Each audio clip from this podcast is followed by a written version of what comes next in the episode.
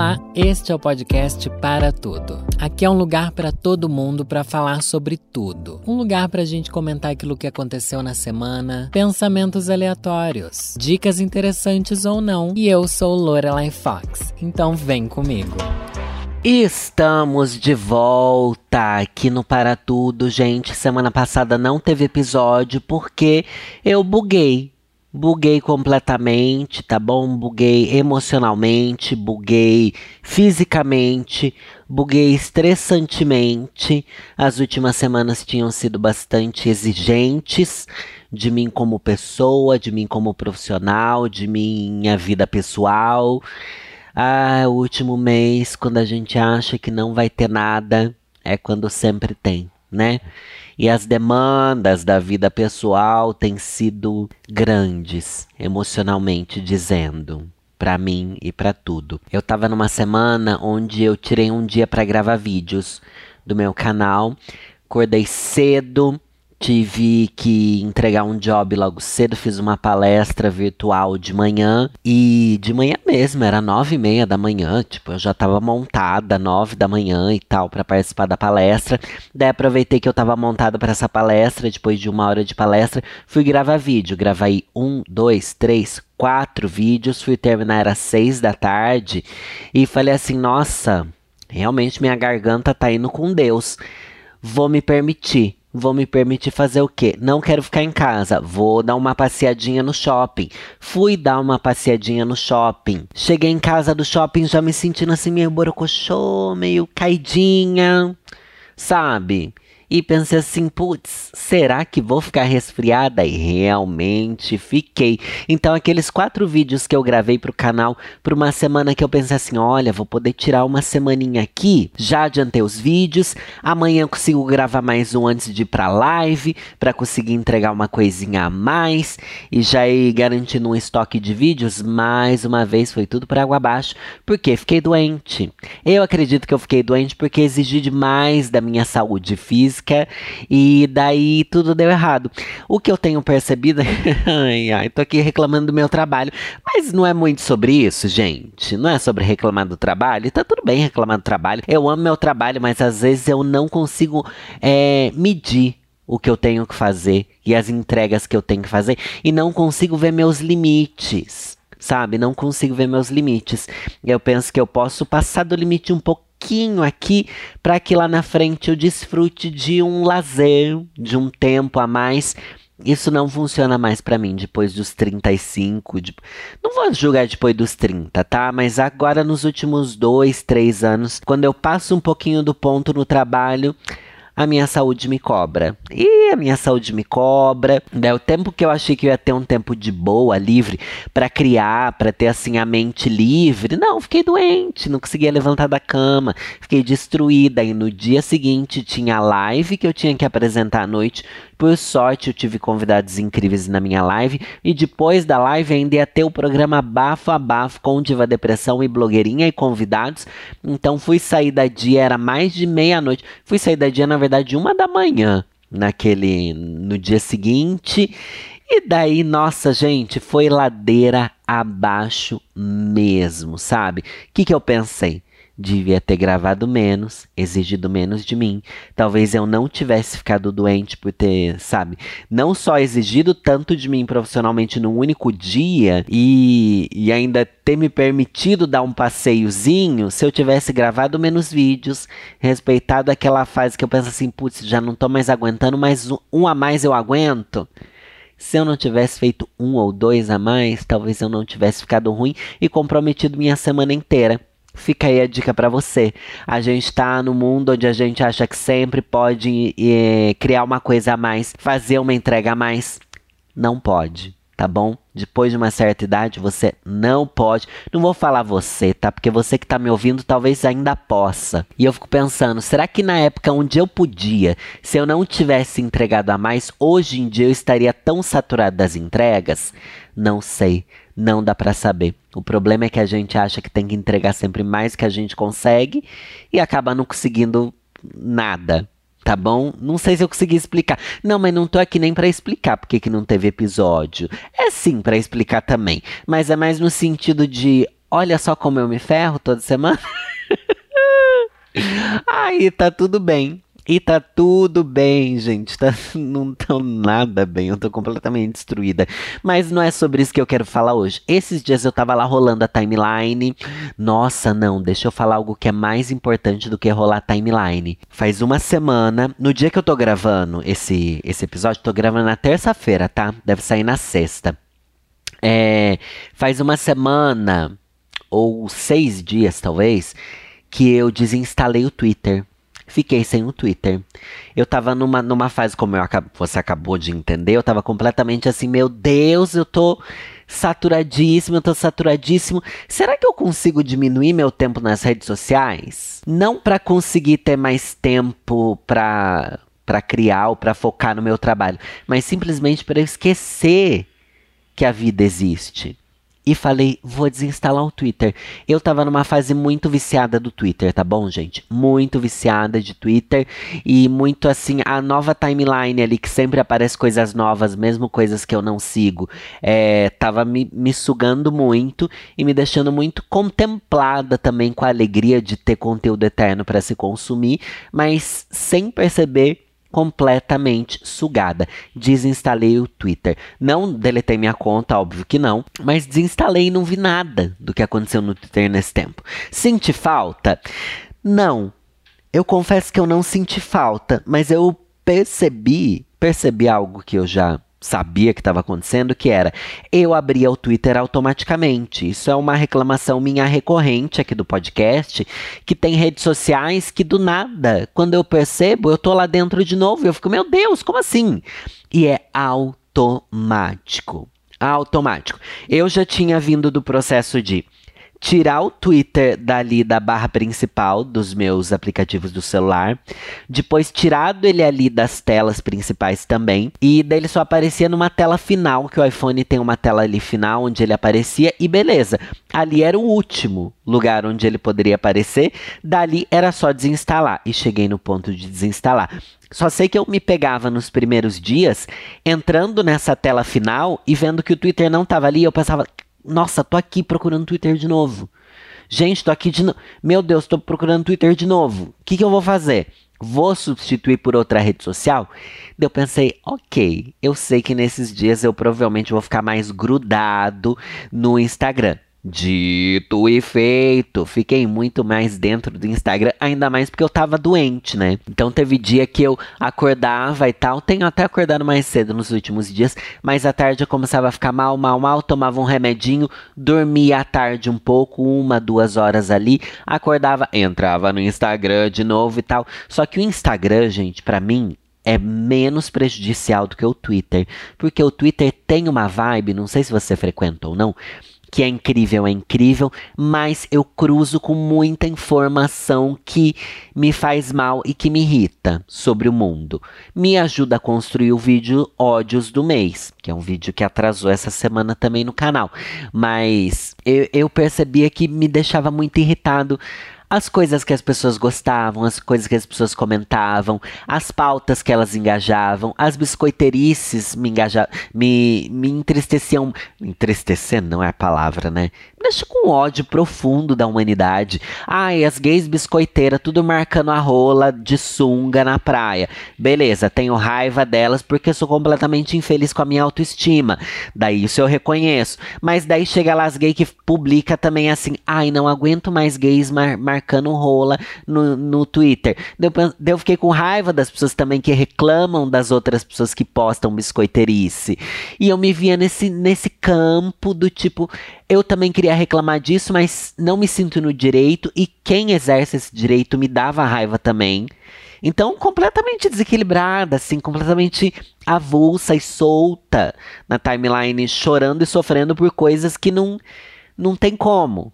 Não tem como a única solução é você sair e desapegar desse mundo. E foi o que eu fiz. Tem funcionado para eu me desestressar? Não sei ainda, porque não faz nem uma semana completa que eu parei com isso. Tenho medo que isso impacte meu engajamento lá naquela rede social, no Twitter? Tenho medo. Mas foi eu desinstalar que o Elon Musk veio com a notícia de que agora ele vai reduzir a quantidade de tweets que as pessoas podem ver na timeline é, se elas não pagarem pelo Twitter.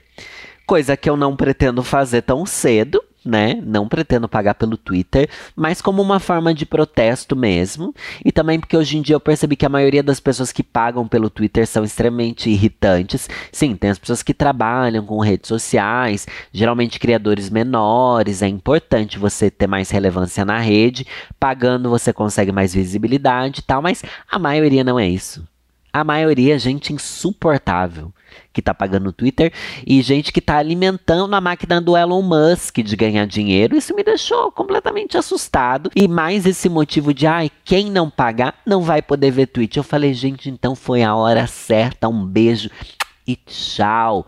Então eu fiquei pensando, será que eu vejo 600 tweets por dia? Meu amor, eu devia ver muito mais. Devia ver muito mais, porque só gente me marcando, me respondendo e não sei o que lá.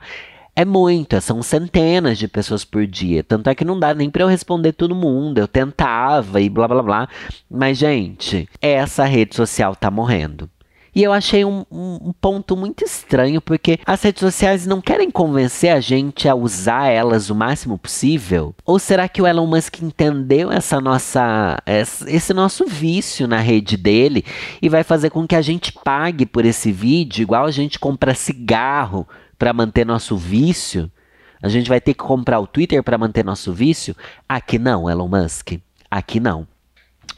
Isso me fez voltar no tempo e lembrar de quando eu comecei meu canal, ou antes mesmo disso, né? Alguns anos antes, quando eu usava bem menos as redes sociais. Tipo, teve uma fase em 2013, 2014, é, que eu sequer usava rede social, eu não usava Facebook, eu não usava Twitter. Eu tinha todas essas redes, né? Mas eu não usava. E na minha cabeça era mais simples a vida. O que eu acho que é uma bobagem também, porque a gente sempre é, romantiza o passado, né? Que a gente teve, o que a gente viveu, e a gente acha que sempre era mais simples. Mas posso dizer que já fui uma pessoa diferente de todos os meus amigos que não usava rede social. Quando todo mundo usava, eu já não usava e eu já achava, tipo, ai, cansativo. Me tornei a pessoa completamente viciada com a desculpa de que eu uso isso para sobreviver, mas ao mesmo tempo acho que não, tá bom? Não sei qual é o, a mensagem que eu quero te passar a partir disso, porque eu espero que as pessoas não desengajem das redes sociais. A questão é, eu acho que a gente tem que ser mais autônomo no conteúdo que a gente escolhe. E a gente tem que saber mais para onde a gente está indo. A gente tem que escolher. Por isso que eu acho que é legal a coisa do podcast também, porque você escolhe estar tá aqui me ouvindo agora.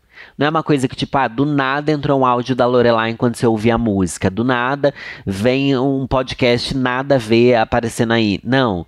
Você sabe que sai episódio sexta-feira, você vai atrás do episódio, você ouve, se diverte, vai embora, Escolhe outro que você gosta também. E são conteúdos que não são feitos para viralizar também. O podcast tem esse fator, né? N não se espera que viralize um podcast. Videocast, o povo espera que viralize, né? Mas nem dentro de uma proposta de podcast, e sim numa proposta de vamos viralizar eh, cortes é, sensacionalistas de coisas. Mas esse podcast aqui e, e, a podosfera como um todo é uma forma muito orgânica e muito, vou dizer, real, sim, porque ela, ela, ela passa por cima dos algoritmos, né? Você escolhe estar tá aqui, você escolhe ser meu apoiador também para ouvir aquele outro podcast que eu tenho de conselhos ruins. Você escolhe, aqui a gente tem escolhas. Eu acho que o YouTube também é muito nisso. Aparece muita coisa que a gente não quer, que quer e tal, mas no YouTube também tem isso de você saber que tal dia sai vídeo de tal pessoa e você vai lá e putz, quero ver o vídeo dessa pessoa, entro no canal dela. Ou tipo, aparece a notificação, eu realmente quero clicar ali, sabe? Eu acho que Twitter e Instagram não são mais assim. Elas são máquinas de alienação. Isso é muito assustador. tá bom? Isso é muito assustador, é bizarro e eu acho que é um caminho sem volta, tá? Vou confessar para vocês que isso daqui eu acho que é um caminho sem volta. Ah, tem todo lado bom, tem todo lado ru ruim também, mas parece que com o passar do tempo a gente percebe a maior quantidade de lados ruins do que de lados bons, né? Tava lendo uma matéria numa revista que se chama Você RH uma revista para quem é de recursos humanos, gente. E lá eles falavam sobre o esgotamento das pessoas em frente às telas. E não é nem sobre, ah, estou aqui assistindo vídeo do TikTok. Não era isso. E sim o esgotamento que a gente tem de ter tanta reunião virtual, dessa, desse movimento pós-pandêmico, bizarro, horrível e triste que a gente vem vivendo. Isso é muito complicado, isso é assustador. E se, se as pessoas já estão esgotadas e perdem o rendimento, através das pesquisas eles constataram isso, perdem o rendimento porque passam muito tempo em chamada do Zoom. Imagina você ficar ali sendo sugado por essas plataformas. Agora, meu próximo passo é desinstalar o Instagram. Mas desinstalar não quer dizer que eu não vou mais estar lá, né? Eu acho que o que eu tenho que fazer é posto as coisas que eu quero e saio. Posso usar muito o computador. Tenho pensado, será que eu vou usar o Twitter só no computador agora? Tô pensando nisso. Ainda não abri o Twitter no computador para ver, mas é algo que pode vir aí. Quem sabe venha, viu? Então já fica de olho aí. Se eu aparecer no Twitter, não é porque eu reinstalei o aplicativo, porque eu não vou ceder a esse vício. Tão fácil, pelo menos. Eu vou talvez entrar no computador. Só que o Instagram não dá pra você entrar no computador, né? Eu não sei o que fazer. Porque eu também não posso sumir completamente, né? Embora eu queira. Você quer? Eu quero. Eu quero porque eu também não sou criador de Instagram. Eu olho minhas fotos, eu me acho horrível em todas. Eu vou fazer o quê? Eu uso para divulgar meu trabalho do YouTube, as lives que estão sendo um sucesso, para divulgar também meu podcast. Mas de resto, gente, é mais um dilema das redes. Enfim, só queria comunicar. Quem sabe você que está esperando aí para dar esse start em abstrair das redes, e focar em um conteúdo que você realmente quer consumir, né? É, às vezes fica essa dica aí pra você. Vai lá, desinstala, desinstala de uma vez. Desinstala, bicha. Vai, abre aí, desinstala e é nessa que você foi, sabe? É sobre isso. Mas como ainda não saí do, do Instagram, tava lá viajando, surfando na web e encontrei um, uma criadora de conteúdo que fez um vídeo muito interessante. O nome dela é Dina Michi, M-I-C-H-I, e ela fez um vídeo tão querido, tão fofo, que ela lendo um diário de quando ela era criança, jovem, né? Pré-adolescente, eu acho. E ela fez uma lista de coisas que ela gostava bastante. Ela. Vou ler aqui algumas das coisas que ela falou que ela gostava quando ela tinha 13 anos. Minhas coisas favoritas: leite gelado primeira coisa que ela lista, e hoje em dia ela diz que odeia leite. Céu sem nuvem, sem nuvens, ela adora céu sem nuvens. em São Paulo é até comum ver um céu sem nuvens. Só que é um céu cinza, né? Você olha. Ah, eu já querendo reclamar, não tem nada a ver com isso. Volta aqui, Danilo. Próxima coisa que ela gostava quando ela era criança: esquentar os dedos gelados no pescoço. E daí ela vai listando uma série de coisas é, e ela vai ficando emocionada com a. com como é singelo o que ela escreveu quando ela era criança.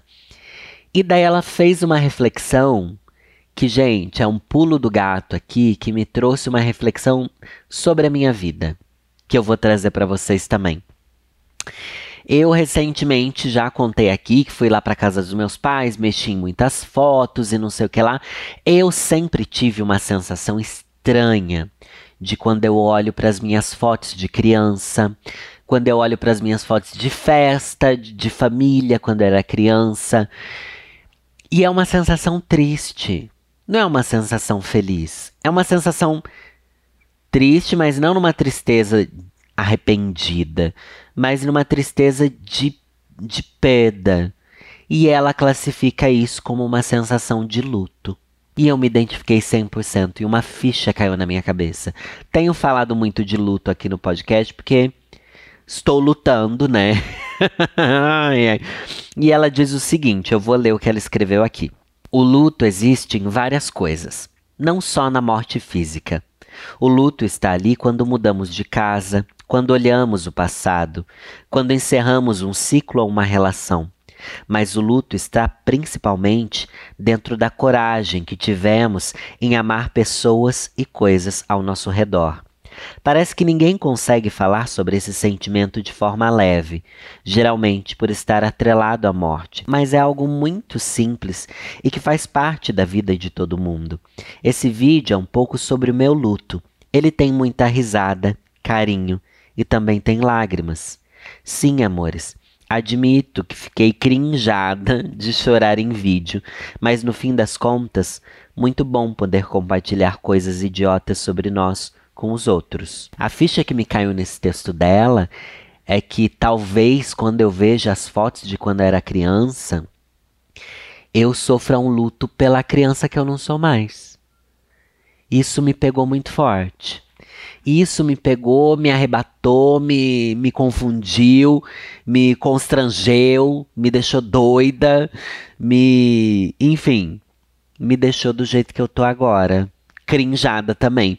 E olhar para as fotos, eu sempre olho com uma vontade de eu sempre tive isso na minha cabeça, tá? Quando eu olho foto minha quando era criança. Eu penso, nossa, que dó, queria tanto abraçar essa criança, queria tanto queria tanto não fazer ela sofrer, queria tanto.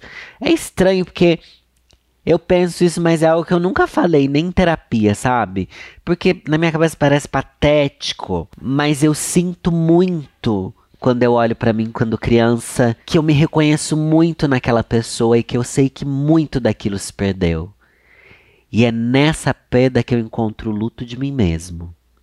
Não é bizarro? E é muito na fase mais de criança, porque é como se fosse um, a morte de algo que não tinha defeitos de fato. Parece que a gente morre como criança criando os nossos, entre aspas, pecados de adulto, né?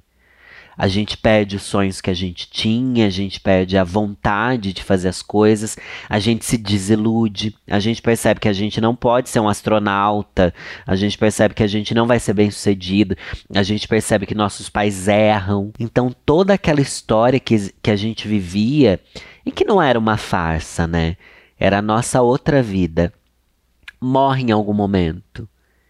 Eu não sei se ela morre exatamente porque dizem que parte do nosso processo de ser adulto, de terapia e de sei lá o que, é a gente fazer as pazes com a nossa criança interior. E a Neide falava muito sobre isso, que em momentos que eu tava muito inseguro e com muito medo e procrastinando muito, era alguma coisa dessa criança que não queria ser adulto e não sei o que lá. Então acredito que tem essa criança dentro de mim, mas eu sei que é preciso que ela morra em algumas partes, sabe? Para que a gente exista. E quando as pessoas morrem na nossa vida também, falando das minhas avós que morreram recentemente, eu sei que elas não morrem dentro de mim. Mas porque existe, né? A, a vivência que a gente teve, as memórias, tudo que eu sei sobre elas, tudo que tudo que elas foram para mim, que é diferente de quem elas realmente eram, né? Ainda tá dentro de mim, mas algo ficou e nunca mais vai voltar. Algo foi e é irreversível e não adianta chorar, não adianta pedir, não adianta rezar, não adianta. Em tudo que a gente sabe, conhece, tudo que a gente pode tocar, morreu, sabe? E existe esse luto. E acho que é isso que eu sinto quando eu olho para mim mesmo muitas vezes. É bizarro, mas é bonito ao mesmo tempo, né? Eu acho que pelo menos me respondeu. Eu sempre me sentia estranho por eu ter uma tristeza profunda de olhar foto minha quando criança. E recentemente isso me bateu tão forte de novo que eu revirei milhares, literalmente milhares de fotos lá na casa dos meus pais e muita coisa me bateu e era isso. E a gente precisa não sei se você sente isso também, né? Talvez seja uma brisa da minha cabeça, mas eu costumo achar que todo mundo que ouve meu podcast tem as mesmas idiotice que eu, e provavelmente tem, tá? Então, às vezes o que precisa é que eu aceitasse que essa tristeza comigo mesmo no passado existe porque eu também já morri nessa vida. Nossa, tá sendo um papo muito de humanas, eu acho que tá. Mas é isso, gente. e será que todo. Eu fico pensando, será que minha mãe olha para isso? Para ela quando criança e sente isso também? Será que isso é evocado na gente a partir das fotos apenas? De outras formas a gente não conseguiria evocar essas coisas. É que a foto vem muito cheia de memórias e histórias, né? E me vem, me vem também uma coisa assim, nossa, eu me vem o sentimento de eu olhar para mim, querer me abraçar e dizer: Nossa, você ainda vai passar por cada coisa, eu queria te proteger disso. Me vem muito esse sentimento. Como se eu fosse uma pessoa fora de mim. Como se eu mesmo não tivesse já me protegido bastante para eu chegar até onde eu tô hoje, sendo a pessoa que eu sou hoje, que eu considero uma pessoa que deu certo na medida do possível. Mas olhando as fotos de criança, parece que não, parece que nossa, a foto dessa criança me fez lembrar que não vai dar certo para ela. Mas na verdade deu, né? Eu não falei que eu encontrei uma foto minha usando. É um. Falei? Acho que eu falei, gente. Usando coisa na cabeça, fingindo que é cabelo comprido e fingindo que era uma saia. Postei no Twitter essa foto também. E postei no, no Stories, enfim. É, no final deu muito certo. Acho que não saí dos planos, mas existe algo ali que deu muito errado. Deu muito errado. E daí agora eu fiquei me, me pegando, assim, me, me, lembra, me lembrando, não, tentando perceber quais são esses outros lutos que eu possa ter, sabe? Quando eu leio meus diários, também tem muito disso. É que nos diários eu tô um pouco mais velho do que as fotos que eu vi. Daí me vem mais uma sensação de que eu ainda tô conectado com aquela pessoa, que eu realmente sou a evolução dela e não algo que morreu e surgiu outra pessoa, sabe? Mas quando eu sou criança, quando eu me vejo criança, algo ali se foi. E daí, por isso talvez que eu guarde meu ursinho de pelúcia até hoje, que são aquelas lembranças, são as memórias, não são nem lembranças nem memórias, é uma herança de alguém que faleceu e deixou pra gente, né? É isso? Tô mórbida demais? Mas enfim, me diz aí se você sente isso também, se alguém sente algo nesse sentido, ou comece a reparar que às vezes uma tristeza vem. Mas é isso, é igual a menina aqui do vídeo, né? Vem uma tristeza, mas é uma alegria também. Porque é um misto de emoções, igual quando a gente lembra de alguém que faleceu mesmo, né? É uma tristeza muito grande por ter perdido, mas é uma alegria muito grande por, por existir toda a história que aquilo contém, né? É bonito. Chega, né, de causar assim, vamos tentar ajudar o povo? É hora do nosso quadro Conselhos Ruins da Vovozinha. E o nome desse quadro é Vou Ler um Conselho todo final de, de programa.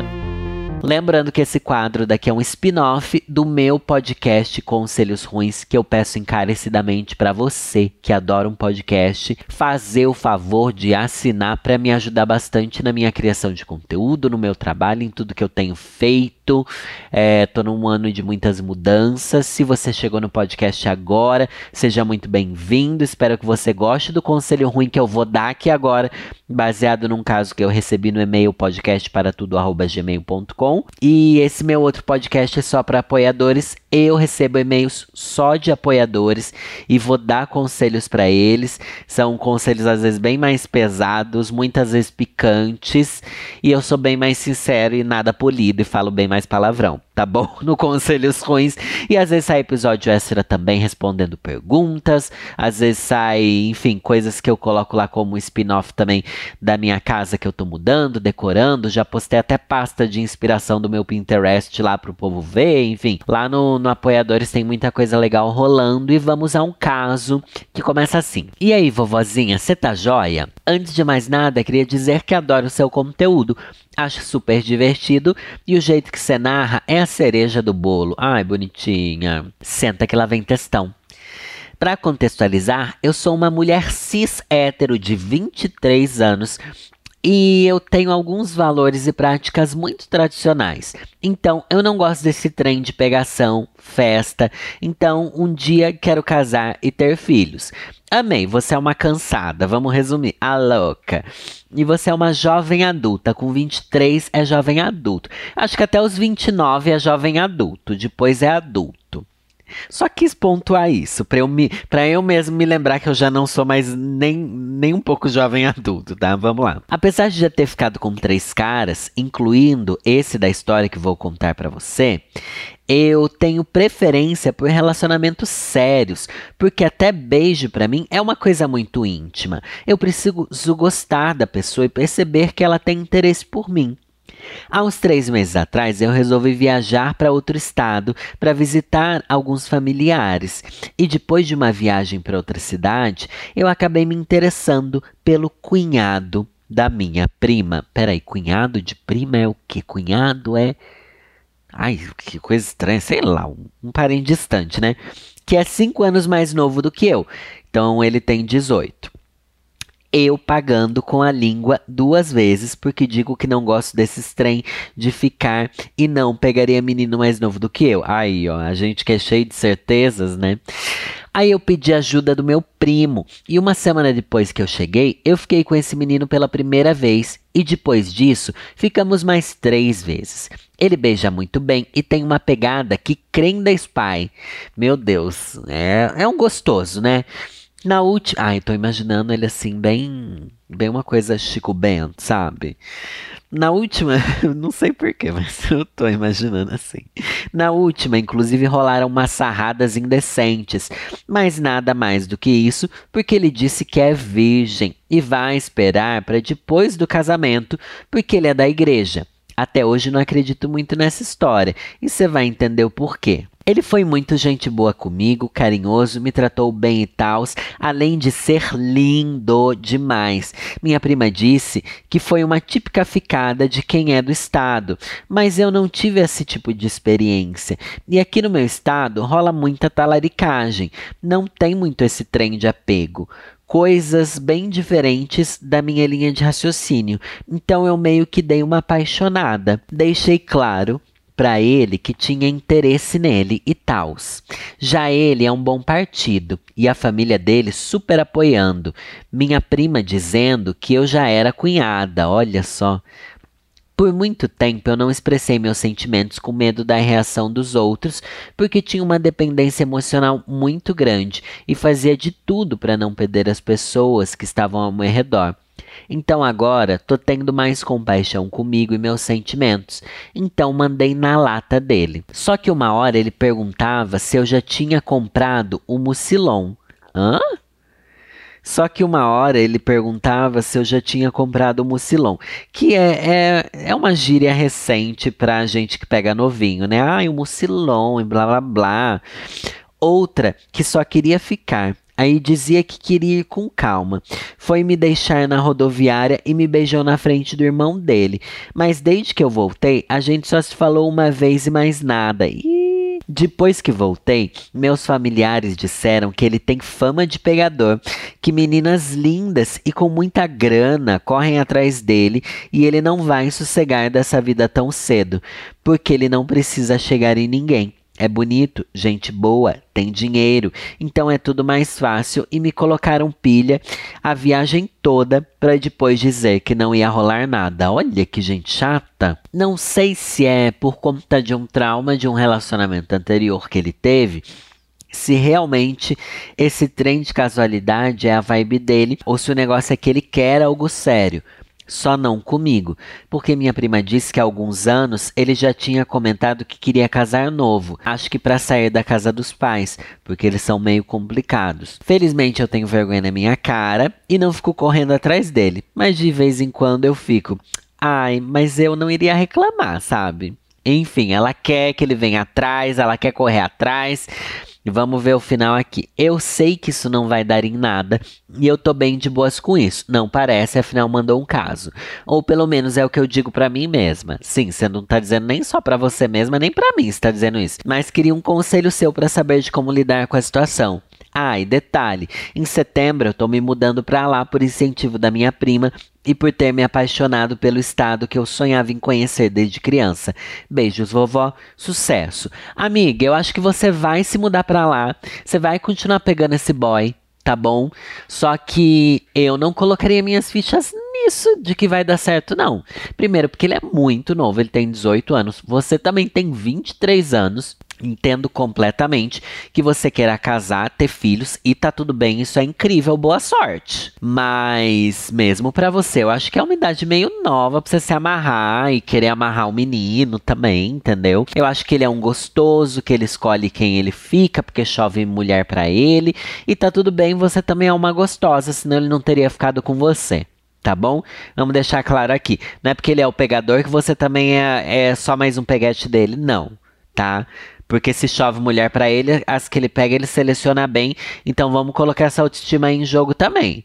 Saber que, que ele pode pegar quem ele quiser e ele escolheu você, tem que alimentar essa autoestima, tá bom? Não vamos pensar que é um favor que ele fez nem nada assim, porque macho nenhum faz favor para ninguém. A louca! E é verdade. Mas de fato ele não quer. Se ele tivesse sentido alguma coisa, vocês estariam conversando mais, tá bom? Eu acho que você indo, se mudando para lá, é melhor até que vocês tenham um distanciamento. Porque vai que você encontra um cara mais velho quando você estiver lá, um cara que esteja mais dentro do que você planeja, um cara que não tenha uma fama ruim assim, entendeu? Eu acho que é até melhor você ir desencanada. Pode ver ele, pode ficar de novo e tal, mas ó, não encana, não espere que ele queira você, tá bom? Então fica assim. É difícil a gente sentir que, putz, eu ficaria muito com esse menino, mas ele não quer tanto ficar comigo. É difícil. Mas segura na mão da vovó, respira fundo e vai aproveitar, vai trabalhar, vai estudar, vai conhecer outros boy que sejam mais certeiros no que você precisa, entendeu? E esse papo dele de decidir esperar, pelo amor de Deus, né? Quem cai nessa? Nossa, isso daí não nossa, não mesmo. Não caia nessa. E tenho pena de quem cai, viu? Tenho pena de quem cai. E cuidado também com o povo aí que botou pilha para você ficar com o menino e depois tá te despilhando. Não dá para confiar nessa gente também não. Ou será que às vezes o menino falou para eles que não tava tão afim de ter algo sério com você e eles meio que estão tentando te dizer isso de alguma forma? Pode ser isso também, não sei se é o nível de proximidade da relação que vocês têm aí com, com sua prima e tal, mas eu acho que, que é algo a se pensar também. Mas enfim, se preserva, você é bonita. A louca, nem sei se ela é bonita, mas pelo que eu falei, ela é, deve ser bonita sim. E, e é isso, espero que eu tenha dado um conselho não tão ruim. Porque também não tem muito que aconselhar aqui, né? Meu conselho é basicamente desencana. Se a pessoa foi legal, foi gostoso, tudo bem, tudo tal, mas você tá longe, ele não fala muito com você, só conversou uma vez, depois vocês ficaram. Faz nem sentido, né, gente? Pelo amor de Deus, concorda comigo? Não concorda? Não concorde então aí na sua cara. Lembrando que se você gosta de conselhos ruins, não é para ajudar ninguém, tá bom? Vai lá assinar meu apoia-se, é apoia.se barra Lorelai, underline Fox. Mas se você jogar aí conselhos ruins Lorelai, você vai achar no Google mesmo, tá bom? Lá no apoia-se, vale apenas 10 reais mensais, gente. 10 reais por mês, é bem baratinho, dá 2 reais e 50 por semana e vocês não vão se arrepender porque é sempre muito divertido. Então é nessa que eu vou, gente. Um beijo e é nessa que eu vou. Tchau, pessoal.